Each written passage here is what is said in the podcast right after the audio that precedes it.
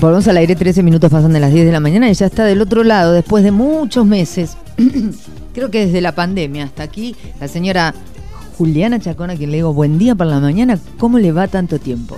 Hola, ¿qué tal? ¿Cómo están? Tantos millones de siglos. Príncipe, profe, prima, te iba a decir. ¿Cómo le va? ¿Cómo anda? Ya estamos, eh, y estamos en familia. Bien, ¿ustedes? Bien, acá. Una mañana hermosa, realmente. Primaveral, justo para que vuelva un poco de, literatura y a la radio. Estoy totalmente de acuerdo. ¿Cómo, cómo, cómo les, la trata la vida eh, del mundo? Pandémica. Sí pandémicamente. no sé, ¿cómo se dice? ¿Cómo se dice? No sé. Hay, viste que todavía estamos buscando las palabras como para, para hablar un poco acerca de, de cómo vivimos ahora. Es medio, es, es, inasible, incomprensible, qué sé yo. Inenarrable. Inenarrable, sí, yo creo que vamos a poder hablar de esto capaz en 20 años o en 30, no sé, pero es la verdad muy extraño porque es un, una especie de clausura obligatoria y, nada, de, de, cosas que tienen que ver mucho con la introspección, ¿viste? Pero ahora comunitaria, no eventual cuando cada uno la hace. Ni elegida. Sino que estamos todos, claro, como que estamos todos más o menos en el mismo mambo, además de atravesados por cuestiones tremendas, económicas, sociales, etcétera. Bien, te mando un besito. Pásala lindo. Chao. Bueno, y ahora. ¿Viste, viste que pude resumir. ¿Cuántos meses? Cuatro. No, sí, no, no. Yo sé cuando. Yo te conozco. Cuando vos empezás así, digo, bueno, me hace todo este preámbulo de la nada misma. Después me tira una frase y me, me, prende fuego todos los pelos. Escuchame una cosa. Eh, Ahora sí me gustaría eh, que te expreses dentro de lo, de lo que puedas, como, como hacemos siempre, antes de entrar de, de, lleno a, la, a, la, literatura o a la poesía o a lo que sea que hayas traído hoy, eh, me gustaría realmente tu, tu mirada y tu sensación, más que tu juicio, tu sensación eh, con respecto a la virtualidad de las clases y su utilidad. Bueno, qué pregunta también, ¿viste? Vos también me devolvés mi bombita con con otra poco de pirotecnia. este, mira, la verdad es que mm, te, hablo absolutamente desde mi experiencia personal, la virtualidad eh, la virtualidad no puede bajo ninguna circunstancia reemplazar el encuentro que se da en, en, en un espacio generado para el aprendizaje, ¿no? Eh, lo digo desde todos los ámbitos, digo desde el desde el ámbito escolar, que es donde yo doy clases, hasta el ámbito privado cuando doy talleres, ¿no? La, la, la, digamos, hay, hay una, una intermediación a través de la tecnología que quita todo lo que, lo que es netamente humano, ¿no? La energía, eh, las caras, eh, qué sé yo, la posición de los cuerpos. trabajamos mucho con el cuerpo, ¿no? Desde, desde eh, la espacialidad del aula donde caminamos y miramos las caras y los gestos, ¿no?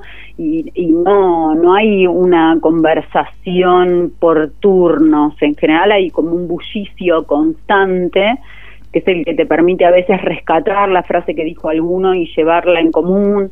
Eh, y bueno, eso en la virtualidad no pasa. En mi caso particular, yo trabajo en escuelas eh, con mucha vulnerabilidad, así que por supuesto la virtualidad encima es escasa. Eh, con, con, muy pocos recursos, digamos WhatsApp y, y hasta ahí, y a veces, ¿no? Eh, por, cuestiones económicas. o inclusive familias enteras con un solo celular y cinco pibes, ¿viste? Entonces, la verdad es que yo te diría que en, todos los años que hace que trabajo en las escuelas, este fue el año en que más trabajé. Eh, pero con, con una finalidad capaz, viste, medio compleja, en el sentido que que al principio todos los docentes un poco tratamos de recrear lo áulico y después eso nos superó. porque no hay no hay no hay del otro lado viste es como no hay del otro lado no hay no hay no hay entonces es muy difícil y por otro lado yo como mamá lo veo en el caso de mis hijos eh, el proceso de aprendizaje digamos es absolutamente eh, efímero. Claro, porque bueno, a vos te debe pasar también viendo a tus hijos, ¿no? Eh, eh, pasa a ser eh, muy contenidista. Sí, claro. Y yo ahí es donde no acuerdo, ¿viste? Donde, donde hago donde hago un quiebre, me parece que no, que no, que no, que no es ir dando contenidos, que es ir dando acercamientos y bueno, otro tipo de cuestiones que la virtualidad en estos casos de alta vulnerabilidad no lo permite. Totalmente de acuerdo.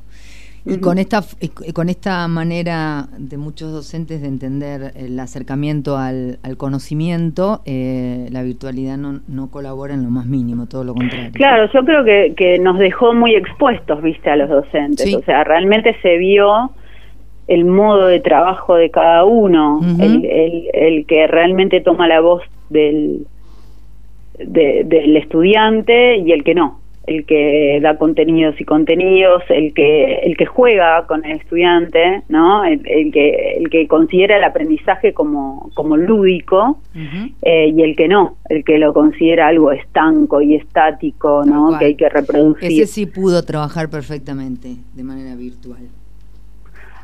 Sí, la verdad es que yo creo que fue eh, y sigue siendo muy difícil para todos nosotros tampoco contamos con, con, herramientas, digamos, de repente vos pensás que nosotros eh, los primeros acercamientos tecnológicos que tuvimos fue con Conectar Igualdad, eh, que en mi caso particular yo usaba las, las compus en el aula y las pude usar hasta tanto los pibes tuvieron las computadoras, pero a medida que se empezaron a romper o necesitaban servicio o lo que fuera, las computadoras fueron desapareciendo del aula porque no había un sistema que permitiera la reparación de todas esas computadoras o el desbloqueo o lo que fuera.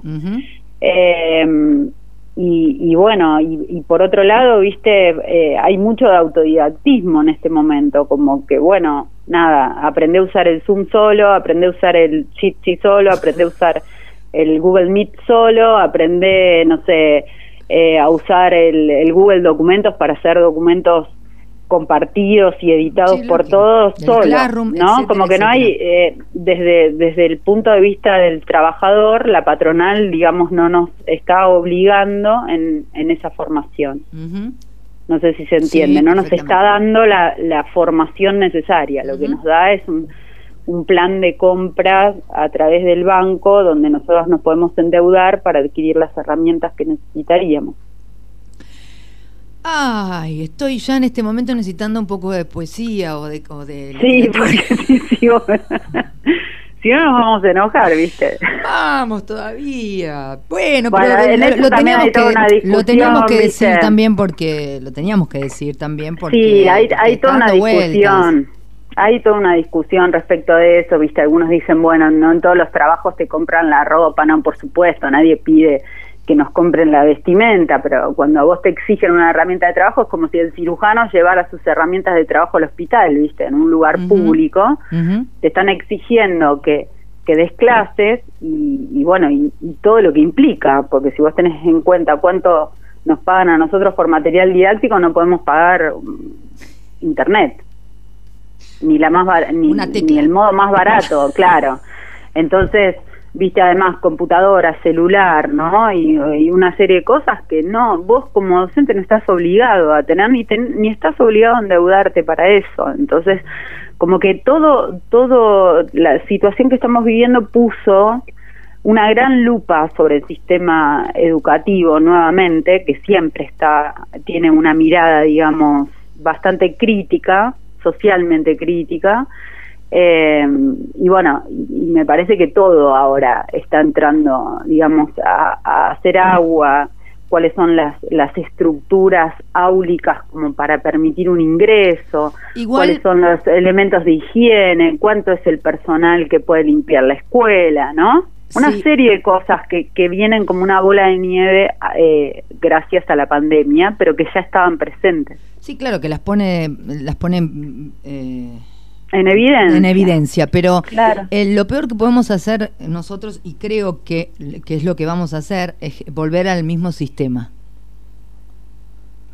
Eh, digamos, la pandemia nos está permitiendo justamente ponerle luz a un montón de cosas que no funcionan y, tengo la sensación de que vamos a volver eh, de la misma manera después de... Sí. Porque con tal de recuperar la corporalidad dentro del aula, este, como si tuviéramos con esa herramienta nos, nos alcanzaría y no nos alcanza tampoco. Eh, dicho esto, siempre inconformista ella, eh, perdón, creo que le metí el discurso. pero viste que si no fuera por los inconformistas el mundo no hubiese cambiado nunca. No, no, aparte es como dijo la abuela, el mundo es para los hinchapelotas, ya lo sabemos. Dicho esto... Esa frase, pero gracias, porque siempre la digo. El mundo es para los hinchapelotas. Esa me la eh, enseñaste vos. Bien, por eso. Digo, no, por eso a mí me la enseñó mi abuelo. Entonces, dicho esto, eh, Sí, aguante el inconformismo, siempre es la única manera de, ir creciendo y de ir de salir de la zona de confort, además, ¿viste? Totalmente, sobre todo en los lugares donde, donde estamos formando, eh, donde estamos formando, ¿no? Ni más ni menos. Eh, le toca a usted. Bueno, mira, hoy les traje a un poeta que a mí me recomendó la poeta Paula Jiménez España, eh, con quien estoy tomando clases. Y yo la, verdad que a este poeta eh, que traje hoy no lo conocía, es Theodore Redke, es un poeta estadounidense que nació en 1908 y murió en el 63. La verdad es que fue un gran descubrimiento porque es un poetazo, ganó el premio Pulitzer por, por el libro de Walking y el National Book Award en dos ocasiones, una de esas póstumas, o sea, imagínate póstuma,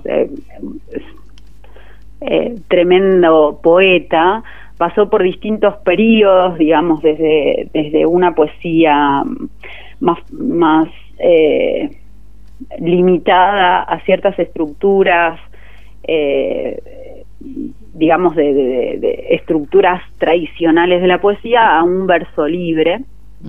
Eh, y mm, tiene una poética muy particular. Eh, él creció en un, su papá tenía un invernadero y, y, él se la pasaba, según los registros que hay, mirando, observando esa naturaleza, que es lo que después se va a ver en su poesía. eh, hay un poeta argentino que hizo traducciones de, su poesía que se llamaba Alberto Girri, otro gran poeta que lo mencioné varias veces, es un, poeta sobre el, que hay que hacer justicia poética porque la verdad es que Alberto Girri es un gran poeta argentino, fue coetáneo a Borges, incluso Borges lo rescata como, como un gran poeta, o sea que eh, pero bueno, lamentablemente no, no fue tomado por el mercado editorial, entonces muy poca gente lo conoce. Eh, Alberto Sirri, además de ser poeta, era traductor y tradujo algunos poetas de Rüdke. Eh, es un apellido alemán, por eso medio que lo viste, medio lo digo como puedo. Aviso a los oyentes. Eh, te voy a leer uno eh, que se llama, a ver si lo encuentro, La recolección del musgo. Bien. Desprender con los... Sí, nada, perdón. Recolectemos, sí. La recolección del musgo de Röpke.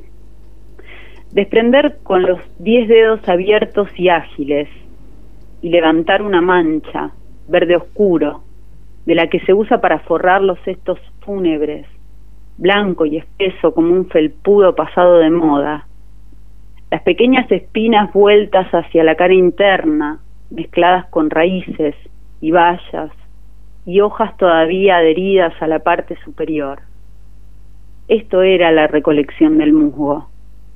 Pero siempre algo huía de mí cuando cavaba y revolvía esas alfombras de verde, o me hundía hasta los codos en el fofo amarillento musgo de los pantanos y siempre después me sentía indigno en el lento camino del retorno, como si hubiera quebrantado el orden natural de las cosas en esa ciénaga, alterado algún ritmo antiguo y de vasta importancia, desgarrando la carne del planeta vivo, como si hubiese perpetrado en contra del esquema total de la vida un sacrilegio.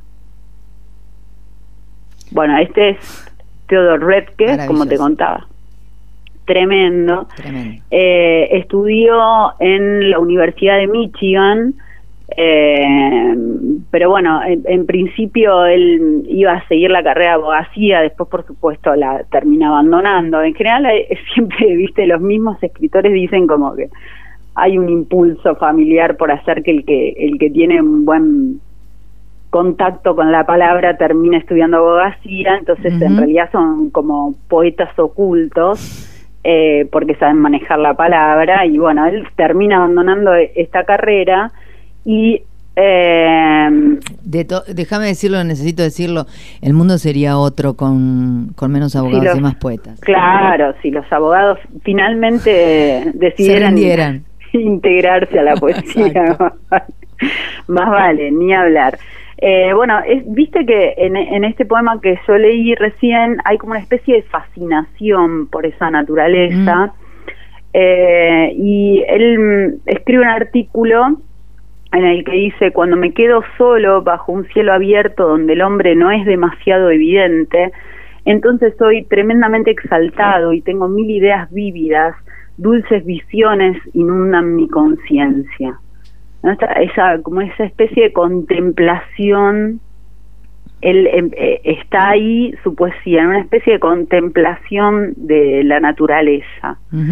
Y cuando abandona su carrera de abogado, eh, se dedica a la poesía y de hecho escribe una frase que dice, si no puedo escribir, ¿qué puedo hacer? ¿no? Como exaltando esta, esta posibilidad de, de dedicarse a la poesía y dice, no quería convertirme en un defensor de la propiedad o en un abogado de la corporación como todos mis primos de una parte de la familia lo habían hecho.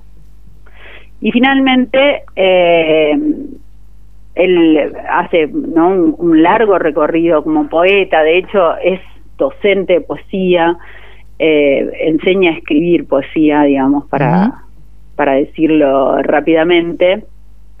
Eh, y, y, toma de Eliot una frase que dice, la única forma de manipular cualquier tipo de verso en inglés es mediante la asimilación y la imitación eh, como la imitación, digamos una imitación consciente, es el método para aprender a escribir.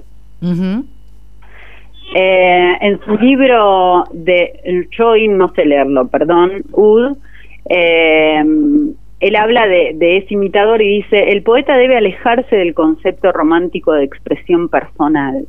Debe en efecto marchar a través de la historia de la poesía, reescribir los poemas del pasado para que al final de su viaje salga un poeta que haya absorbido la tradición y que por lo tanto pueda dar un paso adelante, añadir a esa tradición. Eh, maravilloso. Conceptualmente es maravilloso. Claro, le da como una vuelta, pero bueno, vamos a leer otro poema para... es como, también lo que está diciendo de alguna manera es lo que decimos siempre en la mesa de trabajo, que es que, que ya está todo escrito, ¿no? Claro, sí. que los temas son siempre los mismos. Claro, muchos poetas y muchos escritores hablan un poco de, esta especie de robo a la tradición, ¿no? Uno siempre está robando un poco lo que otro escribió. Borges va a hablar de, un palimpsesto, ¿no? Todo el tiempo ese texto vuelto y revuelto a escribir tantas veces como la humanidad lo necesite, pero en realidad sí es esto, todo ya está escrito. Pero bueno, cada uno tiene que encontrar su propia manera, tal cual. Esa mirada singular para poder decir eh, lo, lo, ya dicho desde su propia percepción, ¿no? Finalmente de eso se trata, de poder asumir una percepción singular. Obviamente, cuando digo ya, todo está escrito, me refiero a los grandes temas que, atraviesan el ser humano, ¿no? Después hay coyunturas de las que, por ejemplo, eh, hay grandes escritores como Alejandro Chuca, que vos lo trajiste a la radio, y, puede contar una escena romántica con un lenguaje que es puramente nuestro, de nuestra generación. Claro, ¿no? Y coloquial, ¿no? Más, más. Sí, y plantear otras, otras cuestiones que son coyunturales del momento que estamos viviendo, pero, pero todos sabemos que los grandes temas como el amor, la muerte y todo eso, ya eh, de eso hablaron Borges y, todos los parientes. Imagínate, ¿qué nos queda? Sí. Theodor Repke escribe otro poema que se llama Lo mínimo, también traducido por Alberto Girri, que dice, Estudio las vidas sobre una hoja, los pequeños durmientes, ateridos que se codean en frías dimensiones, escarabajos en cavernas, salamandras, peces sordos, piojos amarrados en largas, flojas malezas subterráneas, contorsionistas de marismas y reptiles bacterianos, culebreando entre heridas como jóvenes águilas en estanques, sus descoloridas bocas besando las cálidas suturas, limpiando y acariciando, deslizando y cicatrizando. Bueno, vamos viendo si cicatrizamos o no. Pero viste la música que tiene la poesía, ¿no? Y está traducida. Eso, eso es mm, fundamental singular, digamos, porque claro, uno cuando lo lee en su idioma original, si tiene la posibilidad de leerlo en el idioma original, se ve esa musicalidad, pero la traducción está tan bien hecha que uno lo puede leer en, en otro idioma.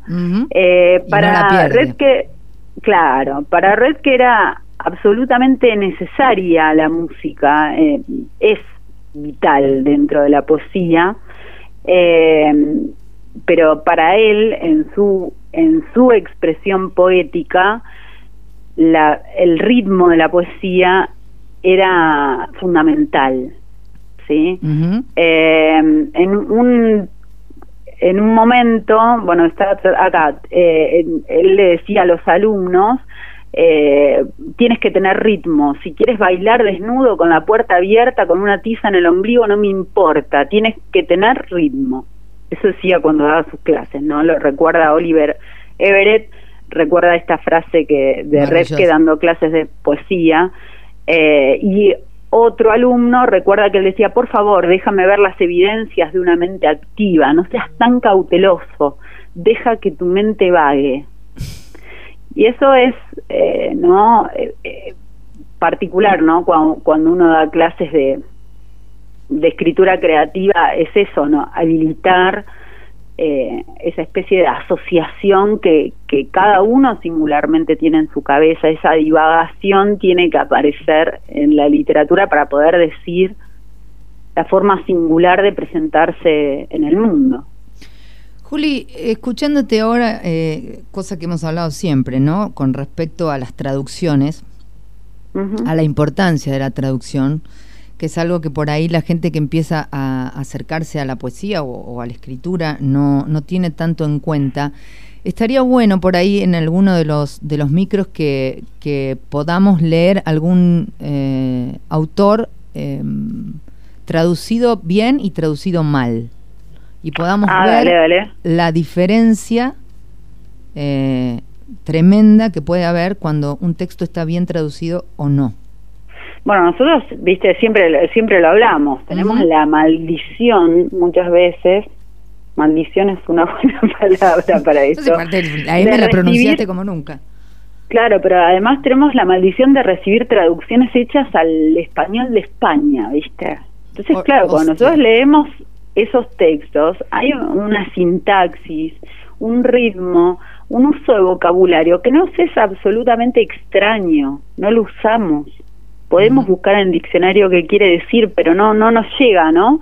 Como que, que, hay una cosa ahí interrumpida, no, no funciona el texto como un engranaje. Y bueno, por suerte, digamos, hay, hay editoriales y hay traductores de, literatura que han logrado hacer eh, traducciones cercanas a este castellano rioplatense que nosotros usamos y la verdad es que yo por lo menos estoy absolutamente agradecida, pero pensá que por ejemplo las traducciones que hemos recibido de, de Dostoyevsky a veces pasaban una traducción al francés y del francés al, al, español de España y eso leíamos, entonces claro, es como... Andás a ver qué leíamos. Un esperpento del lenguaje, claro, claro. Bueno, eh, Redke tiene otro poema que se llama Orquídeas, estoy leyendo, sigo leyendo las traducciones de Alberto Girri, y este poema Orquídeas dice, se inclinan sobre el camino, una víbora en la boca, balanceándose cerca de la cara. Al salir suave y engañosa, lánguida y húmeda, tan delicada como la lengua de una cría de pájaro, sus labios incipientes revoloteos se mueven lentamente, dibujo en el aire tibio, y por la noche la luna tenue cae a través de los cristales blancos, el calor se desliza y su olor a almizcle viene aún más fuerte, arrastrado por la corriente desde la cuna de musgo. Ha devorado a tantos niños, suaves dedos luminiscentes, labios ni muertos ni vivos, imprecisa boca fantasmal, respirando.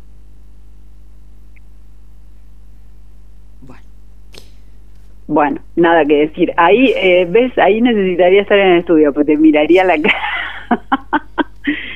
ahí necesitaría estar en la radio para verte la cara. Bueno, eh, pero también vos decís cada cosa que, que querés que le haga.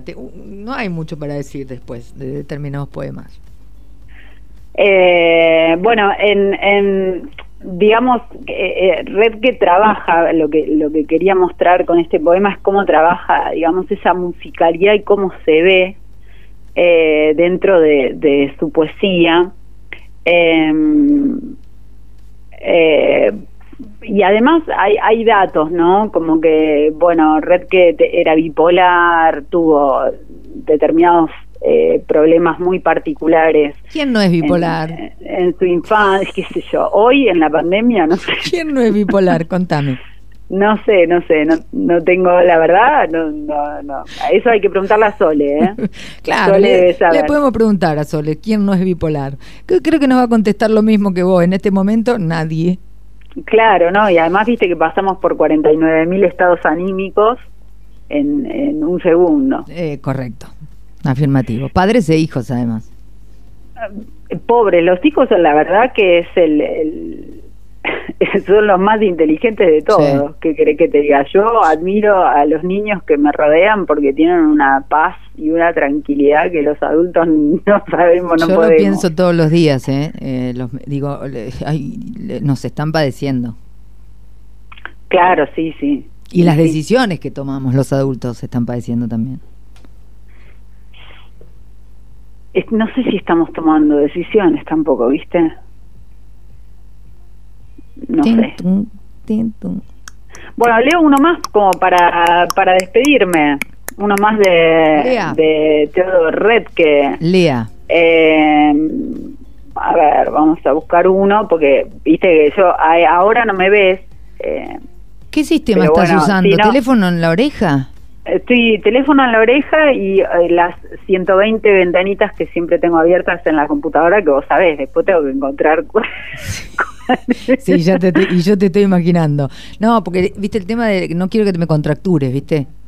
No, no, no. Con el, hombro, bien. No podría nunca poner el altavoz porque acá, viste, hay todo el tiempo bullicio, así que bueno. Sí, estoy escuchando, vos tenés un perrito allá atrás. Tengo cinco perritos. Se escuchan, se escuchan por ahí. Sí. Eh, y vivo con un músico. Igual te aclaro que, igual te aclaro que me, me, mata de amor eh, cuando hablamos y hacemos los llamados telefónicos con alguno de los de los eh, columnistas que no vienen a la radio y se escucha como la cotidianeidad de la casa, los ruidos de la casa. A mí me, gusta. Claro, es la, la naturalidad o, el espacio natural donde yo también leo poesía, ¿no? Eso también está bueno que los oyentes Así que gracias por compartirlo. Que el último que leo se llama Dolor y esta traducción no es de Sirri, pero bueno, pueden googlearlo, hay cantidad de, de, textos, la verdad es que no alcanza obviamente una columna de este tiempo para hablar realmente de su obra, sería un avasallamiento, pero bueno, es, como un intento de mostrar algo, y este último se llama Dolor. Yo conocí la tristeza inexorable de los lápices, prolijos en sus cajas, el dolor del peso del bloque y del papel, toda la miseria de las carpetas manila y del musílago, la desolación inmaculada de los espacios públicos, la recepción solitaria, el baño, el conmutador, el fatos inalterable del cuenco y el aguamanil, el ritual del multigraf, el clip, la coma, la duplicación interminable de vidas y de objetos y vi colarse el polvo de las paredes de las instituciones, más fino que la harina, vivo, más peligroso que el sílice, por las extensas tardes de tedio, invisible casi, dejando una película sobre uñas y cejas frágiles, glaciando el pelo desteñido, las caras grises y duplicadas de siempre. Y vi filtrarse el polvo de las paredes de las instituciones, algo así dice. De ahí para y vi colarse el polvo de las paredes de las instituciones. De ahí para acá definió los últimos cinco meses del poder en, en, la ciudad de Chacauco. Juli, te mando un abrazo enorme, bienvenida, eh, me alegra muchísimo volverte a escuchar. Y sobre todas las cosas. extrañaba un montón. Eh, nosotros también. Nosotros también. Y sobre todas las cosas que hayas sobrevivido. a los No sé en qué estado estás tampoco, porque bueno, estamos todo el mundo cara caretea al, aire. que corresponde, porque no tenemos por qué machacar a los oyentes. En, el no estado. ¿Eh? en el no estado. Bueno, por en el no estado. Me alegro. me encantaría estarlo. Pero me alegro que, que, hayas vuelto y escucharte medianamente bien.